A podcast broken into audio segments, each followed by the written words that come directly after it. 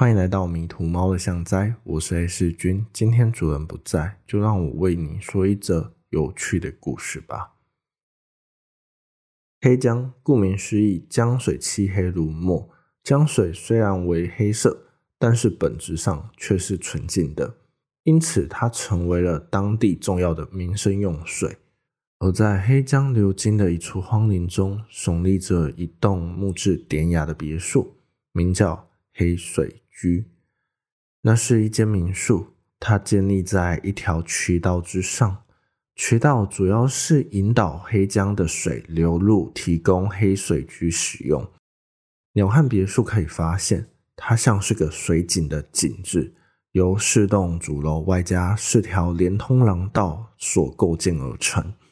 其中两侧的纵向廊道，甚至跨越过了黑江水渠道。从廊道俯瞰，你会惊叹黑水居巧夺天工的壮丽。你宛如置身在大江之上，御风在江河的辽阔，美不胜收的造景，仿佛踏上了世外桃源，叫人久久不能自已。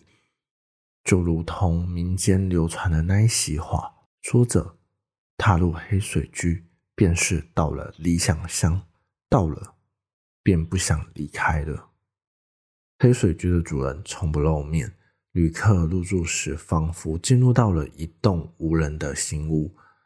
号码牌、钥匙和入住所需要填的一些表单全部都放在柜台上头，一旁还摆着有些年代的拨盘电话，遇到了任何的问题可以转动电话上头的转盘，打给旅客须知上头的内线号码寻求协助。在这里。除了房客以外，你看不到任何的房务人员，仿佛遇见了任何的问题，电话里的那一个人只要一个弹指就能迎刃而解。但事实也是如此，即便那些问题听起来多么的荒谬，而电话里唯一做不到的事情就是请黑水居的主人露面。因此，房客们流传着，如果要见到黑水居的主人，就必须得在其中庭造景里的黑湖旁等待，才有机会可以见上他一面。但那个机会仍旧是渺茫。在那一些自称见过黑水居主人的房客里，有人说她是个貌美的女性，也有人说他是个风流倜傥的公子哥，有人说他是鬓龙苍白的少年。也有人说他是个和蔼的老人，但却没有一个房客知道谁说的才是真的。而贤嫂来到黑水居的主人，总会在黑湖旁唱着一首歌，大意是说：黑湖曾经死过人，黑猫一直待在那里等，他在等待自己成为人的那一天。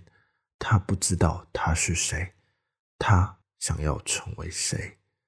黑水皮塘明明黑不见底，为何我的容貌却能清晰可见？他不知道他将要成为谁？是湖底的你吗？他等待着自己成为人的那一天。黑湖曾经死过人，黑猫一直待在那里。而这整首歌总给人一种黑水居的主人就是那一只黑猫的错觉，但也许真相早已沉入那一片黑色湖底了。居然提到了这首歌，就让我不禁想起，在前些日子里，黑湖的的确确有发现过死人，而且死了不是一个人，而是一堆人。死者是谁？没有人知道，房客都没有见过他们。这里没有防务人员，监视器更没有拍到有人掉落到黑湖之中。他们就像是一堆平白无故出现的尸体，每一具尸体各有高矮胖瘦，有男有女，不分老少。唯一相同的是，每一具尸体都没有脸谱和五官。尸体的数量不少不多，就和入住黑水居的房客。一样多。在深夜的乡间分住所里，驻守的警员因为无聊，不小心在座椅上打了瞌睡。放在脸上遮住日光灯的帽子，因为他打了个寒战而掉落到地上，因此被刺眼的灯光给遮醒。在小而美的派出所里，茫茫然看着没有街灯的马路，零数多于房屋的景色和不起眼的虫鸣声，仿佛就是在提醒他的无所事事，蜷缩在这鸟不生蛋、没有前途的分住所里。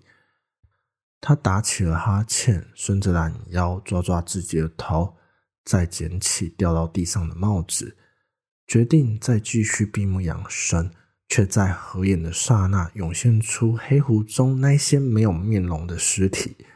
他又不经意地想起，漆黑而不见底的湖水，为什么能够映照出自己的面容？那是一张浑浑噩噩、无所事事、迷迷茫茫，在人海中一点也不出众的面孔。想了想，也不过就只是今夜的晚风和昨夜一般。微凉。在警方努力的调查之下，他们发现黑水居里的房客是不愁吃穿的。他提供了他们食衣住行娱乐，你所想得到的服务给居住于此的房客。